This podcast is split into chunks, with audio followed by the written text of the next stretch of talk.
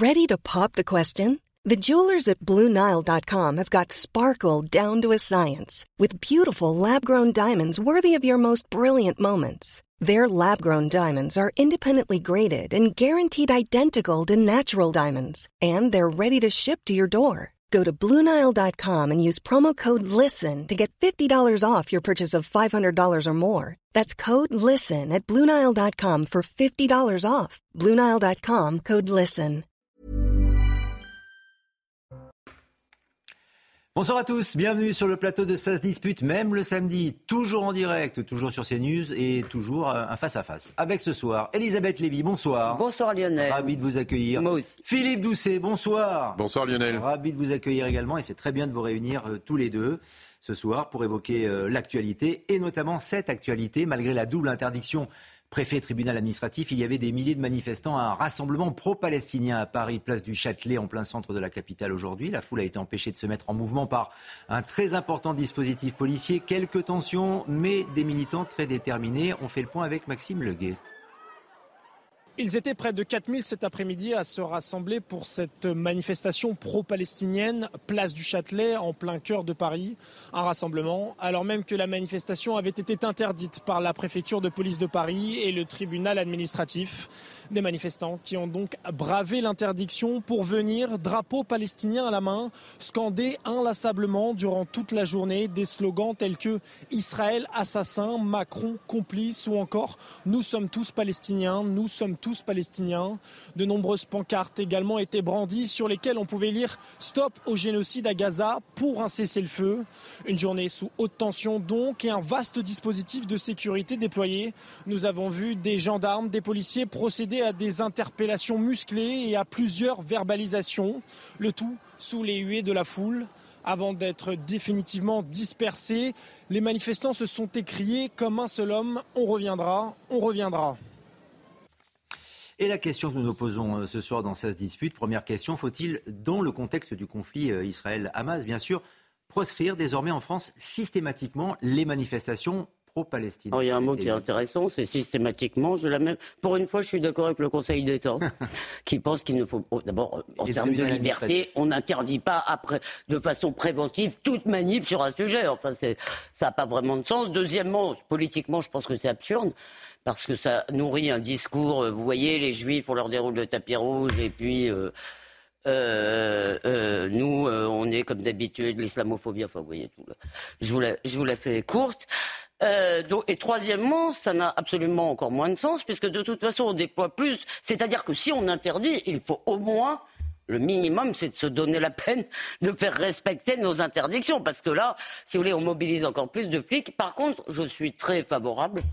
Euh, D'abord, il n'y a pas d'écrit antisémite dans toutes les manifs, il faut être honnête. Il y a du Allah Akbar en général, mais, mais euh, euh, je suis très favorable, évidemment, à ce que euh, quand, il y a, euh, quand la loi est franchie. Mais peut-être, si vous me permettez, je poserai une question à Philippe. Quand la loi est franchie, il faut sanctionner. Mais en fait, je me demande si des cris qui, moi, me révulsent, si vous voulez, euh, d'abord, à la Wagbar, en dehors d'une mosquée, c'est un- c'est pas un cri religieux, c'est un cri de guerre. hein. Je précise que j'ai rien contre les gens qui disent à la Wagbar à la mosquée, bien sûr. Mais est-ce que euh, dire I- Israël assassin, qui est vraiment dégueulasse, après ce qui s'est passé, euh, est-ce que c'est légal? Est-ce que c'est autorisé? Est-ce qu'on doit l'interdire, en fait? Est-ce que c'est antisémite aussi, à la limite? On peut se poser la question. Philippe Doucet. Oui, enfin, c'est- moi, pour moi, Déjà, oui. sur les manifestations, je pense qu'il ne faut pas les interdire. Euh, euh, voilà, on ne peut pas interdire systématiquement. Trouble à l'ordre public, bon voilà, quand il y a 4000 personnes sur Paris, alors imaginons que s'il n'y avait pas une interdiction, elle est même le double, parce que je pense qu'il y a un certain nombre de gens qui n'ont pas voulu y aller parce que c'était interdit et qui pouvaient penser qu'il pouvait y avoir des risques pour eux. Euh, bon, Enfin, c'est pas, c'est pas ni les manifestations qu'on peut voir à Londres, euh, par exemple, où il y avait beaucoup plus de monde, ou à Berlin, ou, ou en Espagne. Oui, Donc mais ça n'a rien à voir. Philippe Doucet, Comment ça peut gonfler. Oui, Si, ça peut euh, gonfler. Non, mais il y a deux une nouvelle Non, mais enfin, personne moi, ne je suis pour qu'il y ait de la liberté de manifester. Il y a en France des gens qui sont sensibles à la cause palestinienne. Je pense que ça ne sert strictement à rien et que c'est euh, contre-productif d'empêcher les gens de manifester alors qu'ils ont une émotion par rapport à ça. Parce que dans ceux qui manifestent, euh, il y a ceux qui sont pour le cessez-le-feu, donc ils, sont la bancarte pour le cessez-le-feu. Il y en a qui considèrent qu'effectivement, euh, il y a une colonisation. Enfin, vous avez, quand vous regardez les slogans, ils sont euh, de tout type. Bon, donc il y a ceux qui ont toujours été contre Israël. Finalement, dans la manifestation, euh, les gens sont des profils extrêmement, euh, ont des profils extrêmement différents. Moi, je ne suis pas pour qu'on interdise ces manifestations. Par contre, s'il y a des slogans antisémites qui peuvent être prononcés, euh, on s'est déjà arrivé. Euh, la police est capable, d'abord, ils ont des agents à l'intérieur de la manifestation et on peut tout à fait interpeller euh, des gens dans une manifestation. Ça, je pense que c'est Vous savez que c'est très difficile. Ça passe. Il y a des. Non, mais, mais, mais, je pense, mais je pense que ça avec se fait. la, la, rue qui, qui crie. Oui, ils l'ont fait, fait cet après-midi dans une manifestation qui n'est pas autorisée. Ils ont interpellé des gens. 15 interpellations. Oui, pour leur mettre des amendes de 135 euros pour, pour manifester. Bon, donc et derrière la, la police assez ferme, même s'il peut y avoir de la violence autour de ça, mais je pense que les slogans antisémites n'ont pas, n'ont pas le droit par rapport à ça.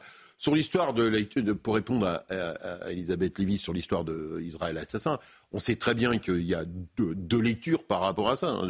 Ces deux lectures, euh, vont traverser tout le débat. Il y a ceux qui considèrent que euh, à partir du moment où il y a eu euh, les attentats terroristes du Hamas, et eh ben, Israël a le droit de riposter et de se défendre et de bombarder par rapport à ça. Et il y a ceux qui considèrent que du coup euh, Israël va trop loin dans sa riposte et donc se met dans une position de, de, tuer beaucoup, de civils Pardon, mais Israël assassin, ça veut dire que l'armée israélienne part le matin ou le soir ou, ou que ses avions partent pour tuer des civils. Je tiens quand même à dire que c'est un mensonge éhonté. Assassin, ça veut dire avec préméditation. Ça veut dire que leur but est de tuer des civils. Maintenant, là où je ne suis pas d'accord avec vous, je suis d'accord sur la conclusion parce que j'aime pas les interdire, parce qu'en plus ils servent à rien. Mais là où je ne suis pas d'accord, c'est sur la nature de ces manifestations. Ces gens, il a pas, pendant la guerre en Syrie, au premier jour de la guerre, c'est Gil Mikhaili qui m'a rappelé ce fait. Le camp de Yarmouk, qui est un camp de réfugiés palestiniens en Syrie, où il y avait 120 000 personnes ou 130 000 personnes. Mais ils étaient un peu frères musulmans, un peu Hamas sur les bords, ces Palestiniens. Ah, et le Hamas était contre Assad. Il en reste, à la fin du siège, si vous voulez, et qui était un vrai siège, les gens sont morts de faim. Il en restait 200.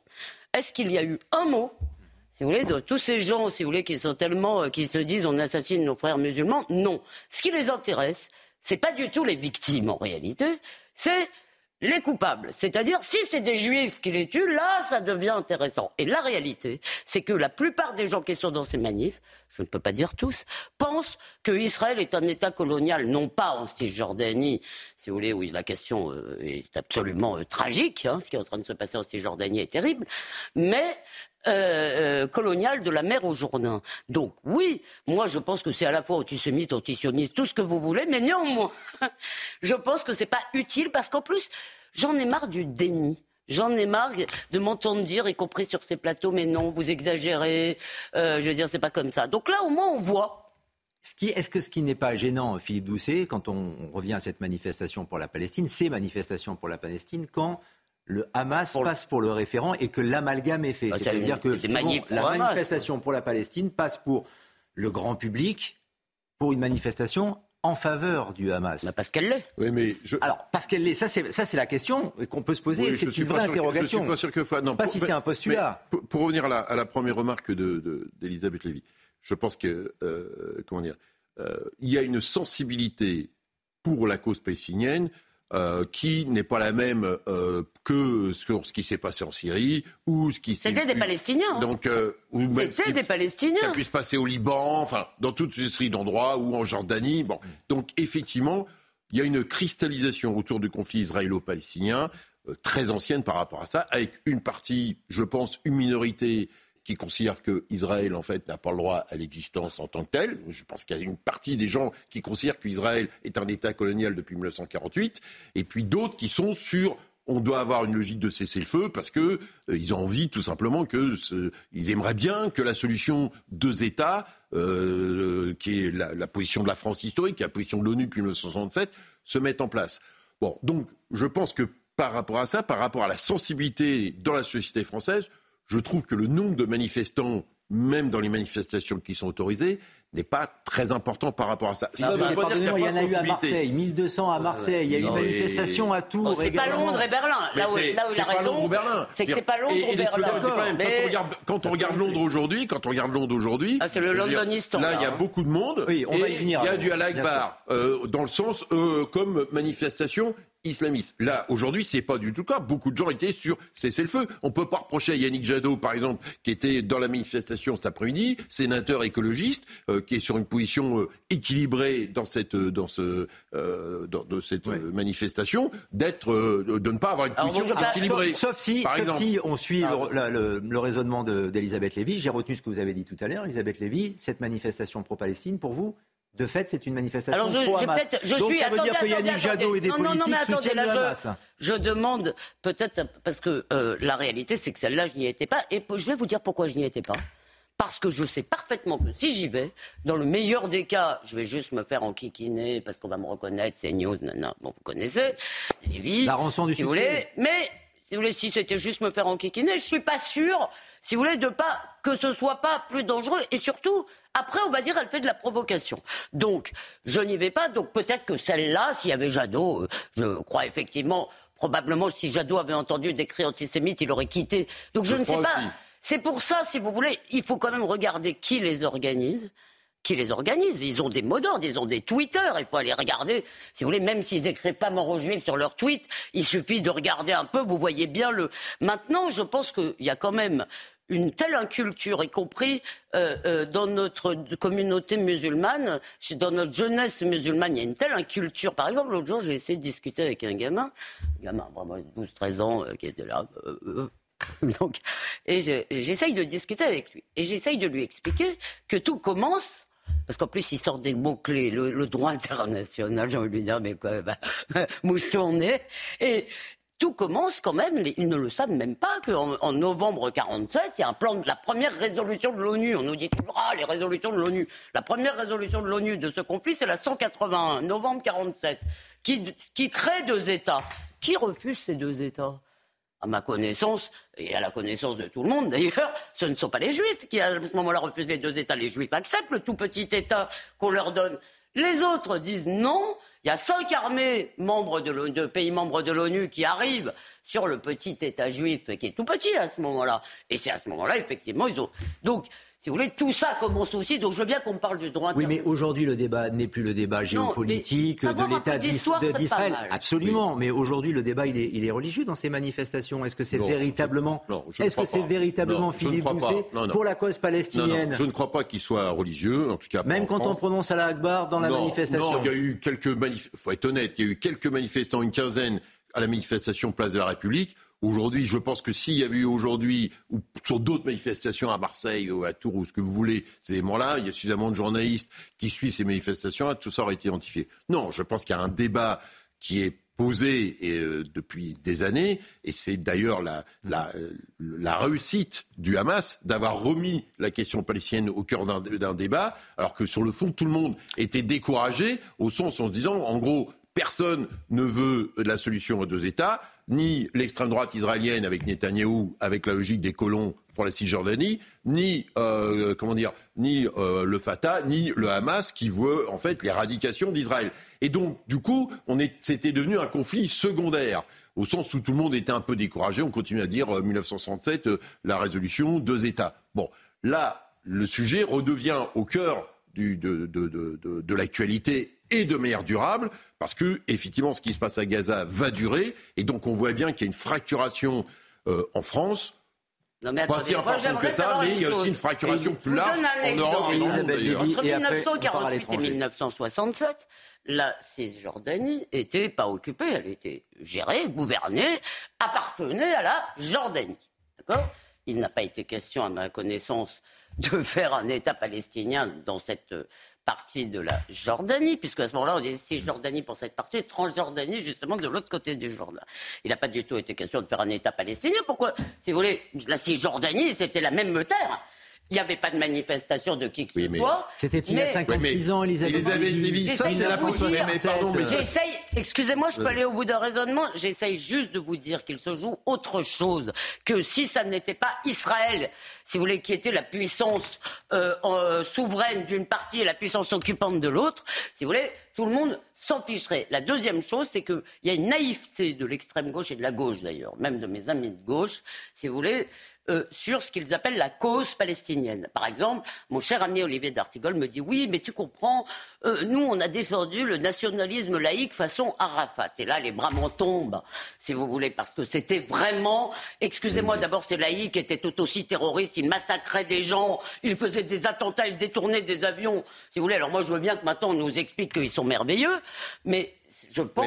D'accord, mais pardon, mais vous répondez pas euh, pardon, à la question, parce que peut-être qu'en 67, jusqu'en 67, effectivement, il y avait la Cisjordanie, la Transjordanie euh, sous l'autorité euh, du roi de Jordanie, avec l'esplanade des Bosquets à Jérusalem, mais n'empêche que l'OLP, elle est créée en 64. Donc à partir de, dire que en réaction à la naissance d'Israël, il y a eu la création d'un nationalisme euh, palestinien. C'est une, réalité. Donc, on peut dire, moi j'entendais ça euh, quand j'étais plus jeune, qu'il y avait un État palestinien, c'était la Jordanie. Bon, voilà. J'ai pas dit ça. Non, mais moi j'avais mes copains Sciences Po, mes copains Sciences Po du comité Israël, ils me disaient, mais Philippe, il y a un État palestinien, c'est la Jordanie. Bon, on peut, on peut, on peut se le dire. Il se trouve que les Palestiniens ont décidé autour de Yasser Arafat euh, avec son autorité, de monter euh, l'OLP. Donc aujourd'hui, vous avez un nationalisme palestinien, vous avez une volonté nationale palestinienne, qu'on soit pour, qu'on soit contre. Mais que reste fait de l'OLP aujourd'hui? C'est un fait. C'est le Hamas aujourd'hui. L'interlocuteur semble être le Hamas aujourd'hui. Netanyahou a fait un jeu depuis qu'il est revenu au pouvoir en 2009. Il a joué le jeu du Hamas, parce que quand même, enfin, tout le monde le sait aujourd'hui, le Qatar arrivait avec sa valise en passant par les officiels israéliens pour aller financer le Hamas. de l'autre côté, de l'autre côté, de l'autre côté, l'OLP et le, Fatah restaient simplement sur la Cisjordanie. Aujourd'hui, c'est ça la réalité. Vraiment, Elisabeth Lévy, réaction, et après, euh, je vous montre les manifestations à travers le monde. Euh, euh, sur le fait que Netanyahou a manipulé le Hamas, ça c'est tout à fait sûr, mais je vous rappelle que le Hamas a pris le pouvoir par un coup d'État à Gaza, bien sûr. si vous voulez, et après, ils ont évacué Gaza. Alors c'est extraordinaire. Si vous voulez, c'est que ils ont comment ils sont arrivés au pouvoir Il n'y a pas d'élection? Ils sont arrivés. Ah ben non. Ils sont arrivés au pouvoir en tuant en plus Des, les 150 membres du Fatah. Les gens du Fatah, ils sont arrivés au pouvoir par la force, évidemment des élections, vous rigolez, je suppose. Donc, et juste dernier mot sur ce qu'on appelle la guerre de civilisation, l'idée que maintenant c'est devenu un conflit religieux. Là, on va peut-être être, d'accord, c'est qu'il faut faire attention. C'est que euh, nos adversaires, si vous voulez, d'abord la civilisation occidentale, ou ce qu'il en reste, n'est pas elle non plus homogène, mais nos adversaires ne le sont pas. C'est-à-dire, il ne faut pas croire que, dans, que tous les pays euh, euh, musulmans et tous les pays arabes et tout le monde arabe est musulman et 100%. Donc il faut faire attention, si vous voulez, à pas... C'est c'est un mot que je n'emploie jamais. Non, mais parce que je n'emploie jamais. Pour ça, je pense que c'est un conflit d'abord sur une base nationale. Ça ne veut pas dire qu'il n'y a pas des éléments religieux derrière, mais c'est d'abord une logique d'une base, de, une base nationale par rapport à ça. Et effectivement, le front arabe n'a jamais existé. Un des atouts d'Israël, c'est qu'il n'y a jamais eu à aucun moment un front arabe uni contre elle. D'ailleurs, la preuve, c'est que le fait que la, le fait que la question palestinienne, je voulais le fait que la question palestinienne soit devenue seconde, à vaut pour l'Arabie Saoudite, à vaut pour le Qatar, à vaut pour les Émirats Arabes Unis, à vaut pour le Maroc. Enfin, dire, les, Israël n'a pas signé les accords d'Abraham euh, avec la Suède. Il y a les gouvernements des États, Philippe Doucet en effet, mais il y a aussi l'opinion publique et les populations qui se mobilisent. Regardez les images des manifestations pro-Palestine partout en France et partout dans le monde aujourd'hui. C'est parfois très impressionnant. On a vu tout à l'heure les images euh, à Paris, mais si les quatre coins de la planète prennent fait et cause pour les Palestiniens contre Israël euh, de fait, euh, ça risque de changer beaucoup de choses dans l'opinion publique. Paris, Marseille, plusieurs milliers. Tours, Londres également. Regardez la manifestation à Londres. Londres, c'est le Londonistan un peu quand même. Hein. Incroyable la, population présente dans une capitale européenne comme celle-ci, Londres. je pense que c'est en même temps que la France. En marche. On, retrouvera Olivier Weber dans quelques instants, si on a le temps. Mais je voudrais vous montrer aussi des images avec, euh, vous allez voir cette, cette mosaïque, ce quadrilatère euh, proposé avec différents pays. Istanbul, notamment, un million un million de personnes à Istanbul pour cette manifestation euh, pro-Palestine. Wellington également, en Nouvelle-Zélande. Il n'y a pas que le rugby en Nouvelle-Zélande, il y a aussi les manifestations pro-Palestine. Bagdad, mais aussi Berlin, Rome, Stockholm, Zurich, Genève, Berne, New York, Toronto, l'Indonésie. Elisabeth Lévy. C'est l'islamo-gauchisme. Non, mais vous avez, attendez. Tous ces gens-là sont des islamo-gauchistes. Tous les gens de l'on non, non, non, non, laissez-moi. Non, mais attendez, laissez, juste, je vous assure, c'est des sujets compliqués. Donc, si j'arrive pas à faire plus que deux mots, je risque de dire des bêtises. Donc, il y a au cœur de l'islamo-gauchisme, c'est-à-dire des islamistes et des extrêmes gauchistes qui plus ou moins ouvertement, font alliance avec eux. Je vous rappelle quand même, vous n'avez pas cité Sydney, qu'à Sydney, ils ont quand même scandé Gas the Juice. Si vous voulez, là au moins euh, c'est clair. Euh, euh, mais autour, il y a effectivement toutes sortes de cercles concentriques. Il y a des gens qui sont simplement là parce que par ce sentiment de l'humiliation arabe. Mais il faut faire attention, car par exemple, je vous donne, il y a eu un sondage en Turquie. Et c'est très intéressant parce qu'en Turquie, en plus, vous l'avez vu, Erdogan a Vraiment, alors lui, il essaye, euh, je veux dire, c'est le nouveau sultan, le nouveau calife de la cause palestinienne. Et euh, euh, en Turquie, il y a eu un sondage. Eh bien, il y a la moitié des Turcs qui demandent, si vous voulez, plutôt, qui voudraient plutôt une position de neutralité. C'est intéressant parce qu'on est en Turquie, on est. Non, mais ce que j'essaye de vous dire, c'est que l'opinion, même dans ces pays-là, n'est pas monolithique et que quand évidemment c'est partagé mais un million c'est significatif. Un million de personnes dans les rues c'est significatif en Turquie euh, notamment. et cela veut dire aussi peut-être que l'opinion publique est en train de changer après tout ce qui s'est passé le 7 octobre aujourd'hui et les images qui nous proviennent du Proche-Orient concernant euh, Gaza en, en, termes humanitaires. Euh, Philippe Doucet on a l'impression aujourd'hui que le logiciel change et que le monde considère qui est le gentil et qui est le méchant. Je pense qu'il y a deux. Alors, sur les manifestations, deux choses. Bon, que la rue arabe soit favorable à la Palestine, c'est pas nouveau. En même temps que les États arabes se moquent de la Palestine, c'est pas nouveau non plus. Je veux dire, les accords d'Abraham, je disais à l'instant, le Maroc les a signés, les Marocains ont toujours défendu la cause palestinienne, le gouvernement marocain a signé les accords d'Abraham avec le gouvernement israélien. Bon, donc, et même chose pour Erdogan. Maintenant, il, il, a dit il y a euh, trois jours qu'il était pour le Hamas, mais pendant longtemps, il a un accord de, non-agression avec le gouvernement israélien depuis des années. Bon, donc ça c'est une chose. Après, sur la question des pays occidentaux, pour Wellington, c'est un peu, ou la Sydney, c'est un peu étonnant. Sur les pays européens, donc effectivement, vous avez Londres, vous avez euh, Berlin, vous avez Rome, ces pays-là, Rome, bon, ou même ce qu'on voit en Espagne.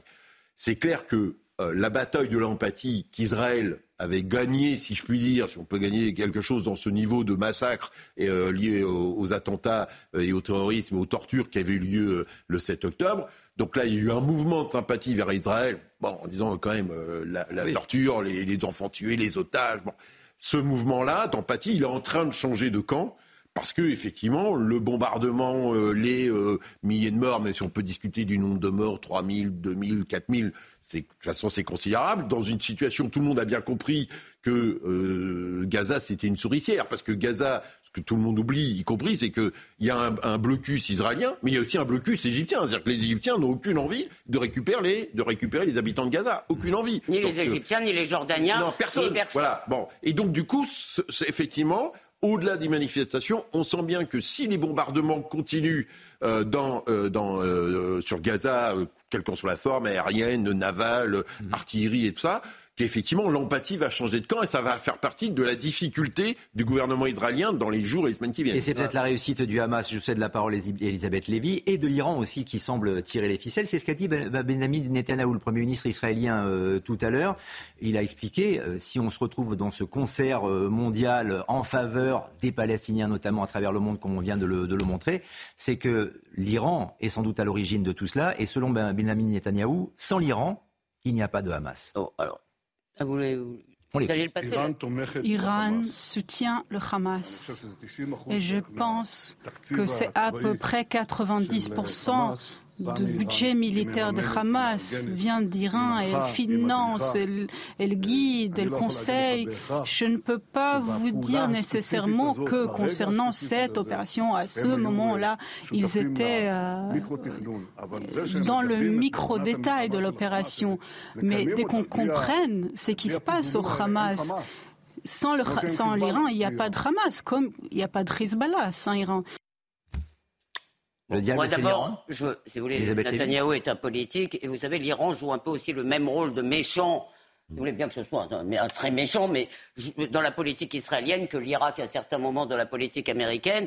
Donc, euh, il est clair que l'Iran, évidemment, est un soutien du Hamas. Je ne suis pas sûr que le Hamas soit une marionnette de l'Iran. Les acteurs ont toujours des logiques propres. Mais moi, je voulais euh, quand même, d'abord, évidemment, vous avez raison, le soutien, parce que comme on est dans une bourse aux émotions, une émotion chasse l'autre si vous voulez. Et on arrive à cette situation où tout le monde dit à Israël, vous avez le droit de vous défendre, mais en fait sans vous défendre. Parce que la réalité, c'est que vous ne pouvez pas détruire aujourd'hui, même significativement, des forces, euh, des forces militaires, des forces humaines du Hamas, euh, sans euh, malheureusement toucher des civils. Maintenant, si vous voulez, contrairement au siège de Yarmouk dont je vous ai parlé, c'est pas tout à fait ça. On demande aux Bon, je ne dis pas que c'est extraordinaire, mais c'est sûr que comme ça se joue, si vous voulez, juste à l'émotion, les gens ne peuvent pas comprendre que pour Israël, c'est une question vitale.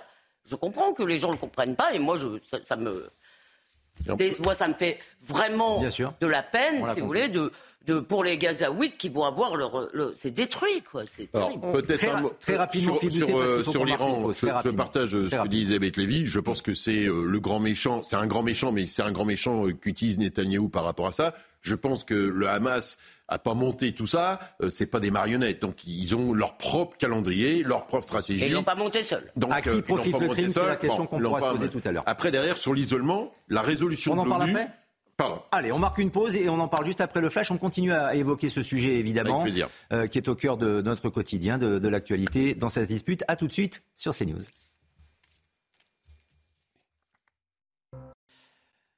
La deuxième partie de Ça se dispute, même le samedi avec Elisabeth Lévy et Philippe Doucet. On se retrouve dans quelques secondes, juste après le point sur l'actualité d'Adrien Spiteri. Bonsoir Adrien. Bonsoir Lionel et bonsoir à tous. Ça l'assure, Gazaville est désormais un champ de bataille. La guerre avec le Hamas est entrée dans une nouvelle phase. Ce sont les mots du ministre israélien de la Défense. Les bombardements se sont intensifiés dans la bande de Gaza. Plusieurs incursions de l'armée israélienne ont également été observées dans l'enclave palestinienne. Et dans ce contexte, le Hamas se dit prêt à relâcher les otages à une condition, la libération de tous les Palestiniens incarcérés en Israël. L'annonce a été faite dans un enregistrement vidéo par le porte-parole militaire du mouvement terroriste. Selon les autorités israéliennes, environ 230 otages ont été enlevés lors de l'attaque du 7 octobre dernier. Et puis pour Recep Tayyip Erdogan, l'Occident est, je cite, le principal coupable des massacres à Gaza. Des propos tenus par le président turc lors d'un meeting de soutien à la Palestine à Istanbul. Recep Tayyip Erdogan appelle également un cessez-le-feu après ces propos, Israël a décidé de rappeler ses diplomates de Turquie afin de réévaluer les relations entre les deux. Merci Adrien Spiteri. Prochain point sur l'actualité, 22h sur euh, CNews. On revient d'ailleurs sur ce sujet des otages qui est euh, prégnant, particulièrement sensible en effet depuis le 7 octobre désormais. Peut-on vraiment sauver ces otages retenus par le Hamas? Le Hamas qui a affirmé qu'il était prêt en effet à relâcher ces otages enlevés lors de l'attaque sur le sol israélien en échange de la libération de tous les Palestiniens incarcérés en Israël. Le prix à payer pour le grand nombre d'otages de l'ennemi, dit-il, dit le Hamas, qui sont entre nos mains, est de vider les prisons de tous les détenus palestiniens que ce soit en une seule fois ou sinon avec un processus par étapes. Euh, il y a des options possibles. C'est ce que le Hamas euh, propose euh, éventuellement. Selon le dernier bilan des autorités israéliennes, environ 230 otages enlevés lors de l'attaque du 7 octobre. La réaction de Benjamin Netanyahu, le Premier ministre israélien, aujourd'hui à ce sujet. À partir de maintenant, nous ferons tout ce qui est possible pour ramener les personnes enlevées et les rendre à leurs familles. Leur enlèvement est un crime contre l'humanité. Ceux qui se permettent d'accuser nos soldats de crimes de guerre, ce sont des gens qui sont emplis de haine et de mensonges, qui n'ont aucune morale. Nous ferons tout pour les faire revenir. Israël va explorer toutes les options pour libérer les otages. Mais sont-ils véritablement, Philippe Doucet, ces otages, prioritaires dans le conflit qui euh, finalement euh, implique Israël et le Hamas aujourd'hui?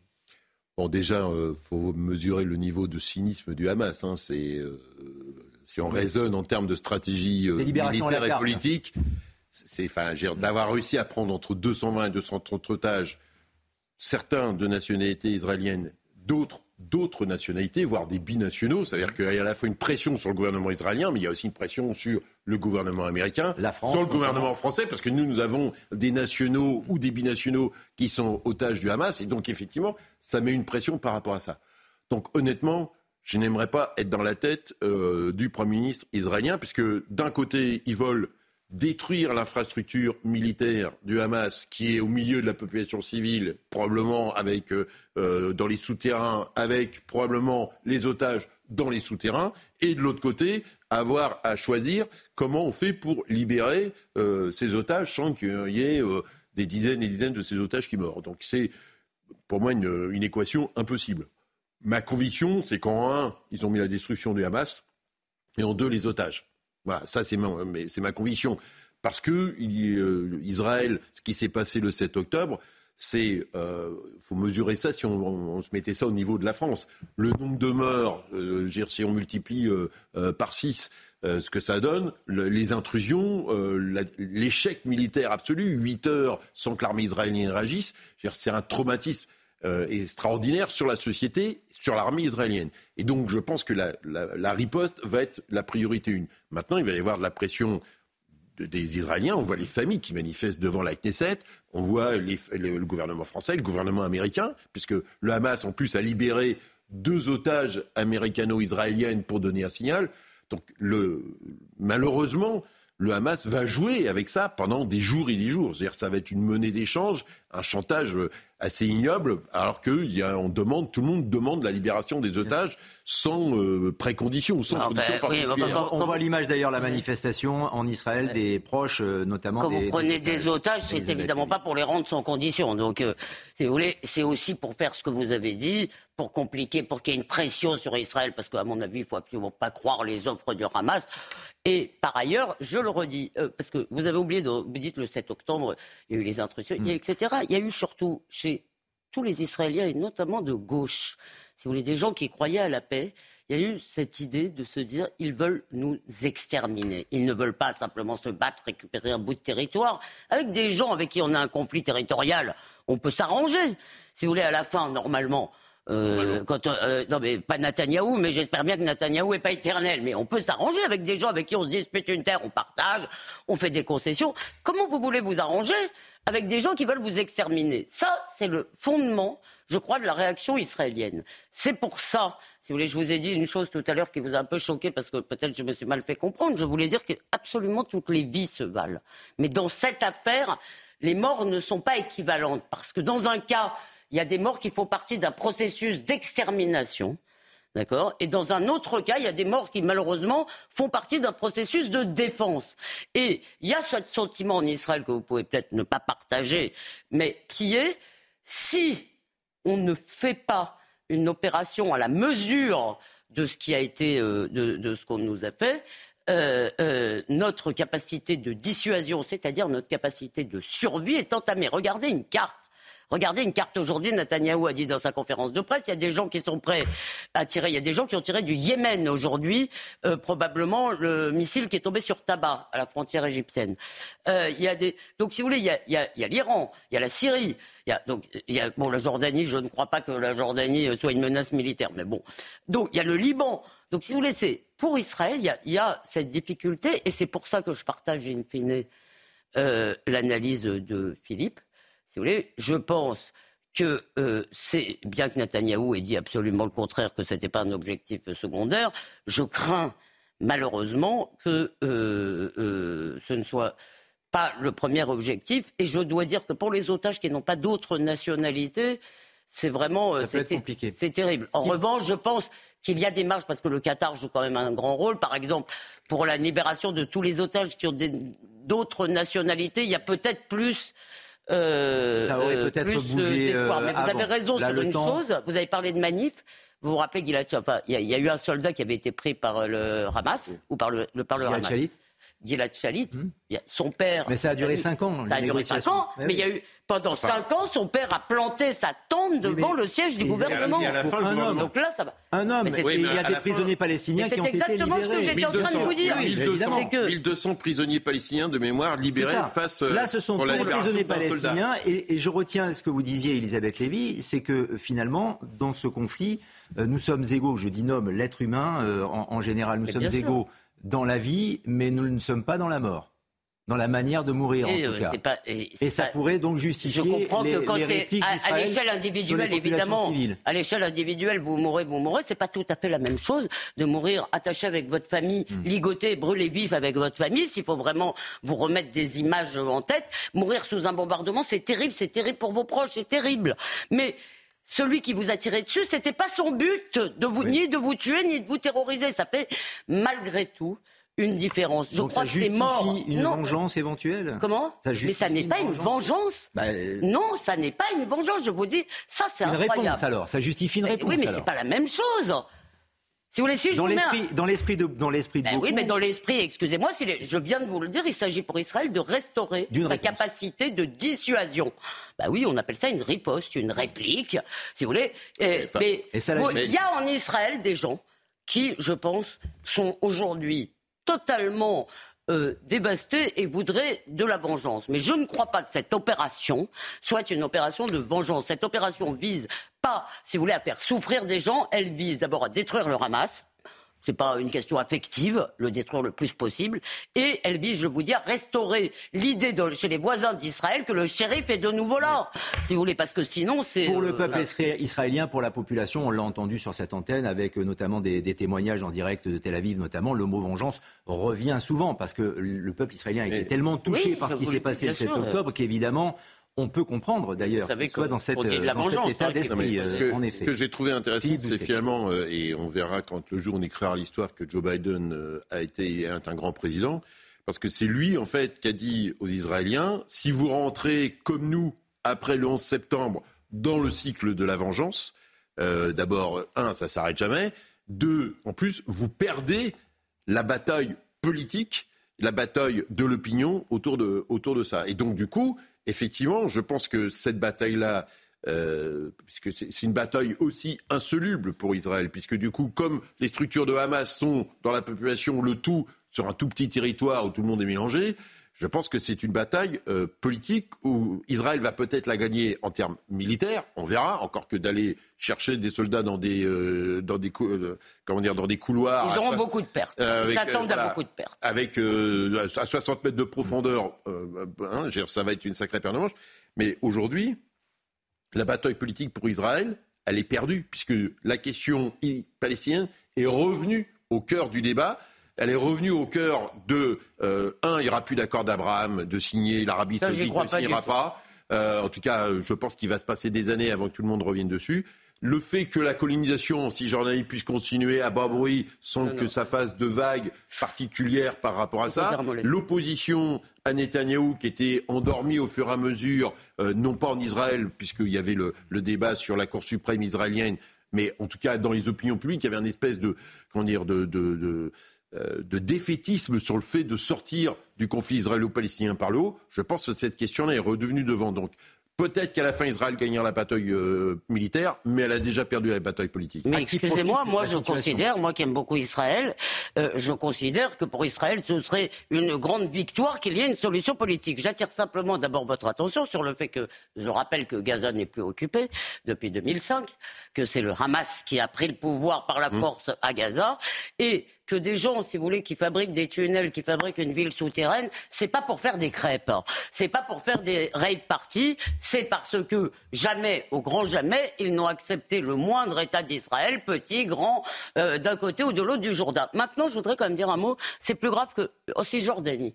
Si vous voulez. Le problème n'est pas que la colonisation se poursuive aujourd'hui. Je ne pense pas qu'on crée de nouvelles colonies. Le, problème, c'est qu'elle est, est plus dangereuse encore pour, enfin, disons qu'elle est dangereuse évidemment pour les villageois palestiniens qui sont. Il y a pas tous les colons. Vous avez des grandes villes, des colonies qui pourraient être un objet d'échange, mais vous avez aussi des cinglés. Il faut le dire, des cinglés racistes euh, euh, qui veulent tuer des Arabes, qui sont vraiment à mon avis, une menace terrible pour Israël, qui sont en train de, euh, ils appellent ça la Judée. Alors il faudrait voir une carte. Judée, ça m'arrive. non, mais il y, a, deux parties dans la Cisjordanie, donc ça c'est en Judée, dans les montagnes. Et si vous voulez, ça, effectivement, juste si euh, euh, s'il n'y a pas d'élections qui sont organisées en Israël en sortie de crise, si vous voulez, ce que me disait encore Gil, il me disait mais les gens qui ont manifesté, cette fois-ci, ça ne va pas être comme ça. Ils vont sortir de chez eux, ils vont s'asseoir par terre et ils ne bougeront pas tant qu'il n'y aura pas des élections. Et dans quel état va ressortir la population? On peut parler de la population aussi de Gaza, car il y a une vraie crise euh, humanitaire, une catastrophe euh, humanitaire. On peut se demander d'ailleurs à qui profite le crime, parce que et cette situation euh, humanitaire la population en pâtit, mais est-ce que c'est à l'avantage du Hamas? Est-ce que Israël pourrait tirer les, marrons du feu également? On en parle avec vous, mais écoutez, à ce sujet-là, Benjamin euh, Netanyahou, et sur le fait aussi que Tsahal, je le cite, hein, et vous allez euh, l'entendre, est une armée morale, c'est-à-dire qu'elle prévient et elle essaie d'épargner les, civils avant de bombarder. Tsahal est l'armée la plus morale du monde. Tsahal fait tout ce qu'il peut pour éviter euh, de euh, toucher des personnes qui ne sont pas impliquées. Et j'appelle à nouveau toutes les populations civiles de quitter le nord de Gaza. Le cynisme, le cynisme de l'ennemi n'a aucune limite. Il effectue des crimes de guerre, des crimes contre l'humanité lorsqu'il utilise des populations civiles comme boucliers. Philippe Doucet, ce qui honorerait peut-être euh, Israël ou, ou Tzahal, c'est, euh, et, ça deviendrait vraiment moral pour le coup, c'est peut-être d'accepter la résolution de, l'ONU qui réclame une trêve humanitaire euh, immédiate. Bien sûr, parce que je ne veux pas, pas, je vais pas polémiquer avec M. Netanyahou sur une armée morale, mais enfin, aujourd'hui, ils ont demandé aux, aux Gazaouis du Nord de descendre vers le Sud, mais enfin, le Sud est quand même bombardé. Euh, Mais pour aller où surtout? Donc euh, pour aller où De toute façon, euh, l'Égypte n'ouvrira pas la frontière parce qu'ils n'ont aucune envie d'avoir ni, des militants, ni des habitants de, Gaza, ni des militants du Hamas chez eux.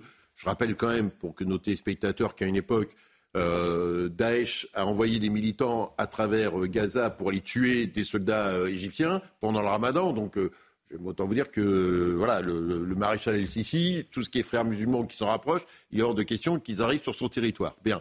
Donc, par contre, effectivement, aujourd'hui, ni l'eau, euh, ni euh, le carburant. Euh, on voit bien, là, on va avoir des problèmes humanitaires, non seulement par les bombardements, mais des gens sur les hôpitaux, sur la soif, sur la faim, qui, vont, qui vont arriver là-dessus. Et donc, effectivement, dans cette bataille-là, politiquement, Israël aurait intérêt à avoir cette trêve humanitaire, parce que finalement, le Hamas utilise de manière aussi, il utilise de manière cynique les otages, mais il utilise aussi de manière cynique sa population. D'ailleurs, il y a une déclaration euh, du, patron politique du Hamas euh, aujourd'hui dans une conférence de presse au Qatar pour dire bah oui, mais ils vont mourir en martyrs, mais finalement ils porteront la cause par rapport à ça. Donc ils utilisent leur propre population dans la bataille politique qui est en cours. Et donc Israël aurait intérêt, entre guillemets, à faire du judo par rapport au Hamas pour permettre effectivement cette trêve humanitaire pour que au moins le sud de Gaza soit fourni en eau, en carburant, en nourriture, parce qu'aujourd'hui, il n'y a plus rien. il, y a 10 camions, il y a 10 camions qui passent par jour. Vous avez, vous avez raison, il faut de toute façon euh, qu'il y ait des solutions. Alors la difficulté, par exemple, pour le carburant, c'est que, si vous voulez, Israël l'a dit. Israël a dit, moi, si je donne du carburant, si je laisse passer du carburant, c'est le Hamas qui va s'en servir euh, pour son matériel. Donc c'est ça, ça c'est une. D'ailleurs, je lis euh, Jean-Sébastien, pardon, Jean-Sébastien Ferjou avait trouvé lui aussi euh, une interview. Alors c'était qu'il avait besoin, il disait qu'il avait besoin de couler le, de voir couler le sang des femmes, des enfants et des vieillards de Gaza pour que l'esprit de résolution et de détermination des Palestiniens se réveille. Mais un mot sur l'ONU. L'ONU est le dernier acteur à pouvoir intervenir dans ce conflit. L'ONU, l'Assemblée générale de l'ONU, si vous voulez, euh, a, a, condamné 400 fois Israël comme un État raciste. Alors ils peuvent bien parler, si vous voulez. Moi, je comprends que les Israéliens se fichent éperdument. Je ne parle pas du Conseil de sécurité. Là, c'est sérieux.